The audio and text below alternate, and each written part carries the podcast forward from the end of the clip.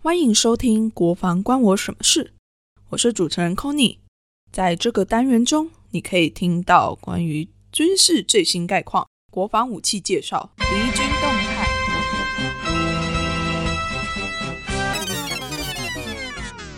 才怪！在这里，你会听到和以往军事讨论完全不同的声音和观点。如果你原本一点都没有在关心国防，这个单元会让你发现，原来国防离你那么近。如果你原本就会关心国防，也有些了解军事议题，这个单元将会让你发现，原来国防也可以这样讨论啊！好了，话不多说，就让我们一起听听看，到底国防关我什么事吧。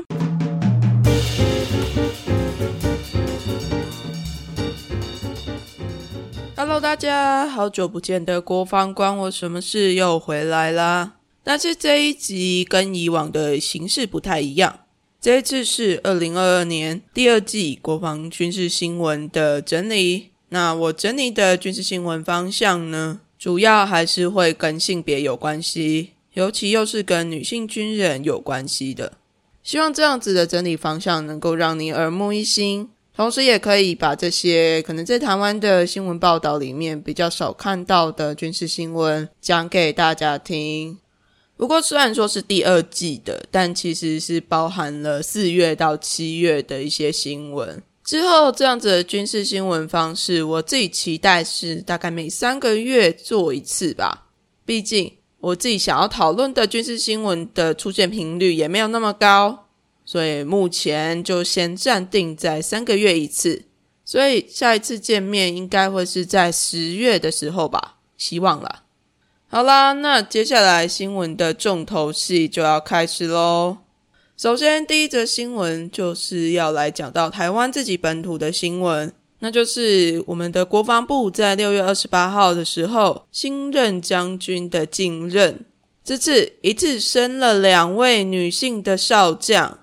大家可能会很疑惑，说：“诶，两位听起来好像还好啊，没有很多啊。”但是你们知道吗？现在台湾的国防部里面呢，如果加上这两位刚升上来的新科女少将，目前台湾就只有四位女性的将军在职。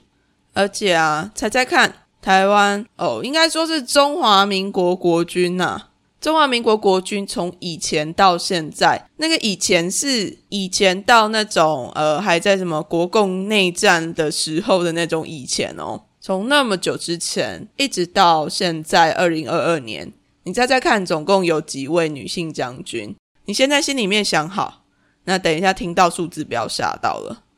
到目前为止啊，中华民国国军在今年的六月。女性将军的人数终于来到了十一位，而且是因为这个月连升了两位女将军，所以才到十一位。要不然本来是两只手可以数得出来的数量。有没有觉得这件事其实还蛮值得去思考的？就是在国防部这样子的体系里面，高阶主管的位置通常都还是由单一的性别来担任。或许这也是我们值得努力的方向之一。让高阶的人员能够更加的多元化。那原本呢，一直有谣传说有一位女性少将，在今年的七月要升到中将，只是目前还没有任何的消息啦，就让我们拭目以待喽。哦，另外值得一提的是，今年六月晋升的这两位少将其中之一啊，空军少将萧仁锦，她本身是空军的第一位少将女将军。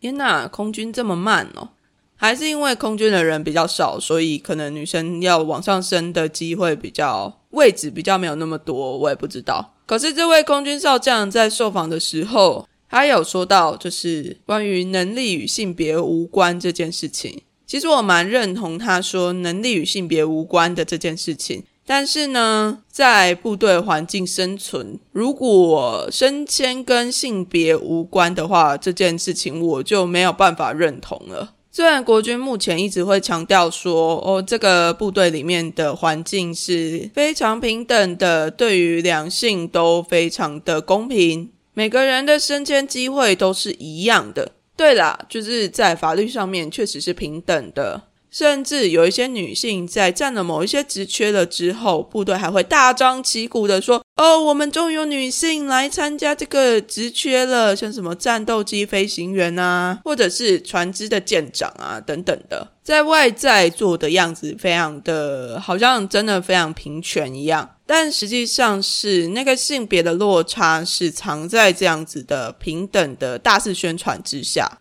我自己很常会说啦。”在部队里面啊，女生的阶级通常都会比男生再小零点一。那个零点一的意思就是，其实你的位阶是一样的，但是你的位阶给人的权力感就是还是有一点点不太一样。哎，这个哈，我之后再想清楚一点再跟大家分享好了。这跟今天的新闻可能没有那么大的关系，就是我自己个人的稍微抒发一下。总之，恭喜中华民国国军，终于有十一位的女将军诞生啦！好，那再来讲完台湾的新闻之后啊，我们把镜头转到印度去。在今年六月十四号的时候，印度的第三大城邦加罗尔，其中的一家还蛮有名的军校 ——Rashtriya Military School，它的附设中学开始招收女生了。这是什么样一个概念啊？它其实就像台湾的那个中正预校一样啊。哦，没有啊，其实它是更小的时候，诶，差不多是国中的时候开始读军校的。那印度这个军校呢，他们从今年就开始招收十岁半到十二岁之间的女生，总共开放了六个名额，真的是少之又少诶，六个名额，你猜猜看，总共有多少人来报名？结果总共吸引了五百五十一个人来抢这个名额，这个录取率也太低了吧！由此可知，这样能够录取进去的女性，应该都是非常优秀、精英中的精英的小女孩们。那这个算是中学的军校啊，会开放女性加入，也是因为今年的印度的 National Defense Academy 就有点类似台湾的国防大学，终于也开放招收女性了。所以，这个军事中学也开放招收女性，我觉得这样的影响是相辅相成的。越来越多的军事院校开放女性加入之后，从最高阶的军事院校慢慢的开放，也会相继的影响比较基础的军事训练单位开放给女性加入。我自己是蛮乐见这样子的开放，但我想这样子的开放应该也会需要一些磨合期啦。那在差不多同一个时间，印度的军队开启了一个新的募兵计划。这个计划叫做 Agni Pass Scheme，这是一个四年的招募计划。四年的招募计划意思是，如果你用这样子的方式进去当兵的话，你就要当四年的军人。然后今年的海军首度也开放了女性加入这个计划。那这一次海军要招收的人员呢是三千个。结果竟然有超过一万个女性去报名，诶不知道印度的军队是不是一个相对优良优渥的职业？要不然怎么那么多女生去报名呢？不过有一件事情还蛮有趣的，就是海军他们还没有决定这三千个名额里面总共要收多少个女生。这件事情还蛮吊诡的，有一万个女生去报名，然后你只收三千个，但是那三千个里面又不知道要收多少女生。那如果最后决定出来只收三个，或者是三十个，会不会让那一万个女生觉得傻眼呢？但总之，他这个新的计划其实还受到蛮多人的质疑跟批评的啦，就是会说这个计划并没有做好周全的准备就开放了。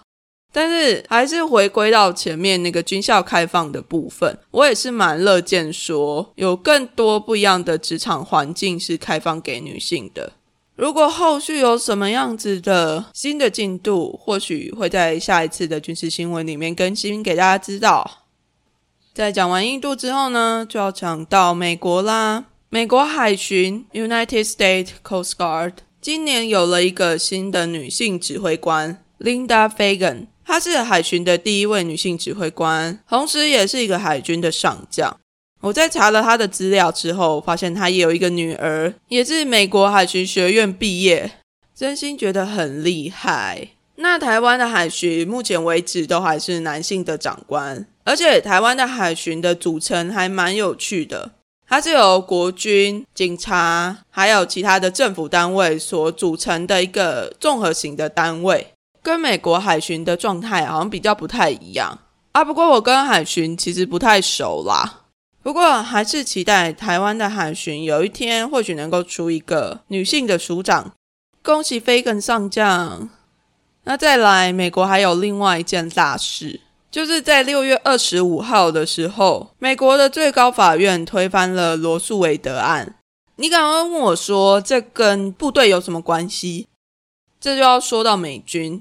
他这个案子其实影响了美军的女性军人还蛮多的。为什么这样说呢？其实，在美军里面的女性军人，非预期怀孕的几率是比一般外面的女性还要高的，而且其中有非常多的几率是他们可能受到了部队里面的其他同仁强暴，或者是有可能是有意愿的，但是他们没有预期到自己会怀孕。像我读到了一个故事，他就是说到一个女性军人，她到了部队的营区里面的酒吧。哦，美军他们那个营区的配置还蛮有趣的，它其实更像是一个社区，不能拿台湾的营区比较。美军的营区通常都是非常非常的大，那在那个营区里面，可能有当地的医院啊，有独栋的宿舍，有不一样的商场等等的，俨然就是一个小型社区。那当然一定会有酒吧，那就女性军人在去喝酒了之后，被他的军人同胞下药。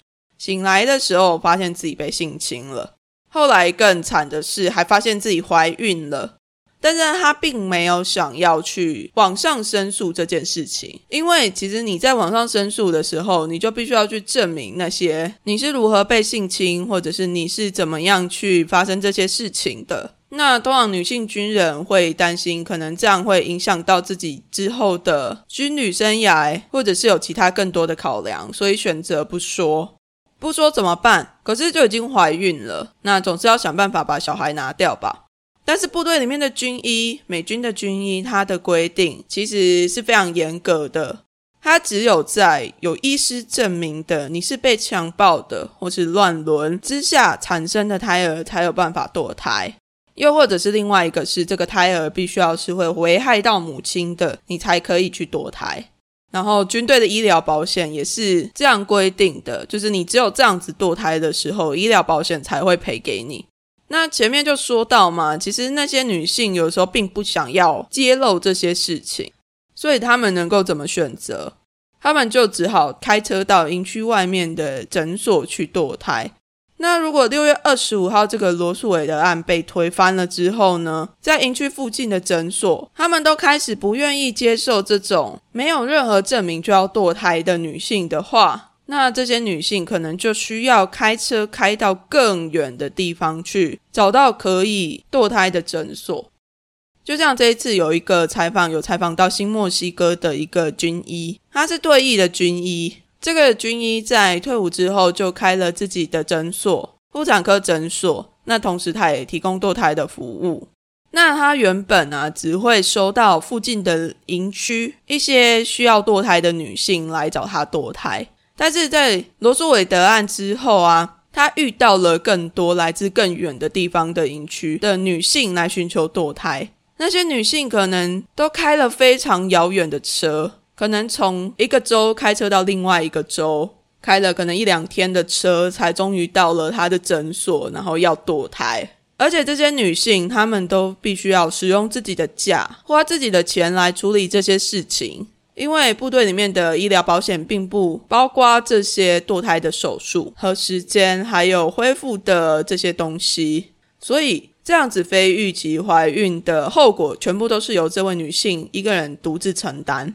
那这位在新墨西哥的军医，他就决定要为这些来寻求堕胎的女性军人提供免费的服务，因为他知道这些女性其实非常的辛苦。不过，这位医生也说到啊，其实美军的政策也一直在改变。他之前在单位服役的时候，他说，在一九七三年之前，美军的军医院其实是可以堕胎的。而且那个时候保险也有给付，并没有像现在规定的这么严格。那在一九七六年到一九八零年之间呢，你还是可以用自己的钱去堕胎。虽然没有保障，但是你可以在军医院做，自费就好了。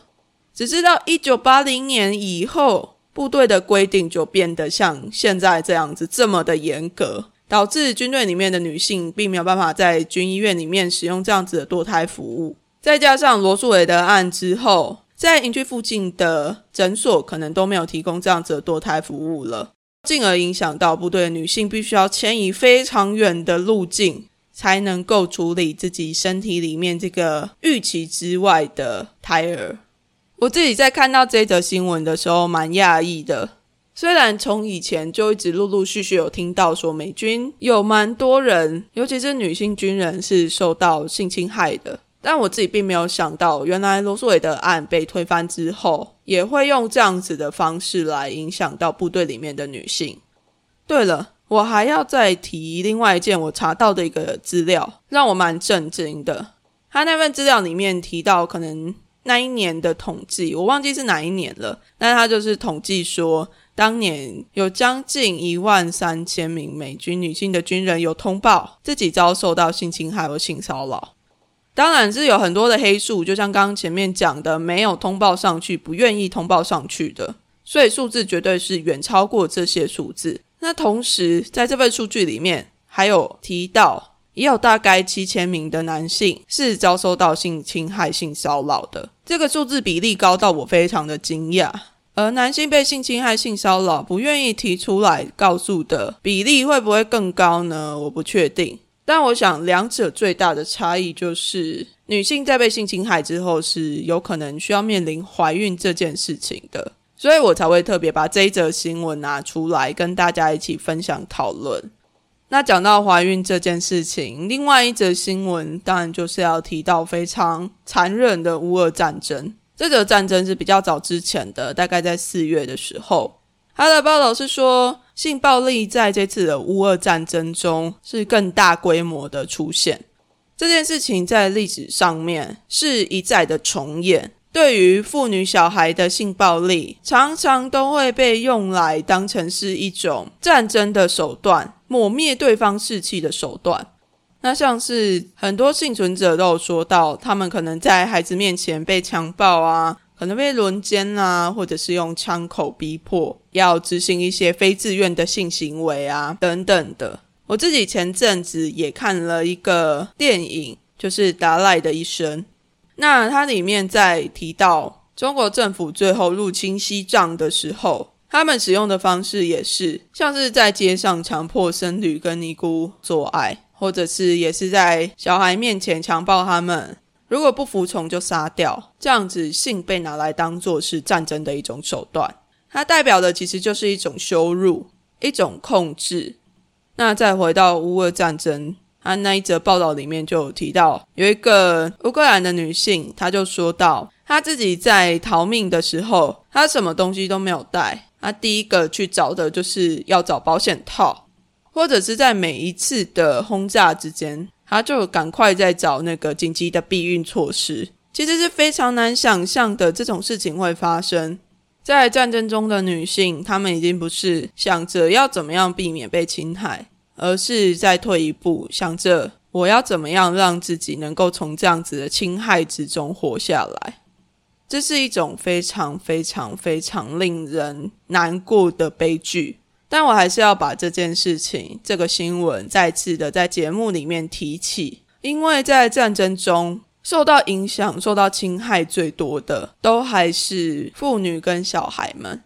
但是我们看到的乌俄战争新闻中有多少次的机会，我们可以看见他们的身影？他们是那些被屠杀的人，但是在一般的新闻里面，我们都只看得到哦，有多少的新型的武器出现，普丁怎么样了，泽伦斯基怎么样了，就会更少看见这些妇女孩子的身影，并不是要弱化他们，而是希望他们不要成为了战争中那无声的一群。好啦，以上就是这一次的军事新闻。希望大家还喜欢这样子的方式。第一次整理可能还不太熟悉，或许在讲述新闻的方式中可能会有一点点混乱，或者是大家可能有听不懂的地方，都欢迎你到维叛逆女孩的 IG 或者是 Facebook 私讯给我，跟我分享你的感觉。那如果你喜欢，或是觉得这样子的新闻整理对你来讲收获很多的话，也欢迎你分享给你身边的亲朋好友们。那也别忘记在你正在收听的平台上面按下订阅的按钮，这样下一次维叛逆女孩上新的节目的时候，你就可以很快的收到通知啦。最后，如果你再更喜欢维叛逆女孩一点的话，也欢迎你到 First Story 斗内给我，请我喝杯咖啡。非常感谢，那这次军事新闻就到这边，我们下一集再见啦，大家拜拜。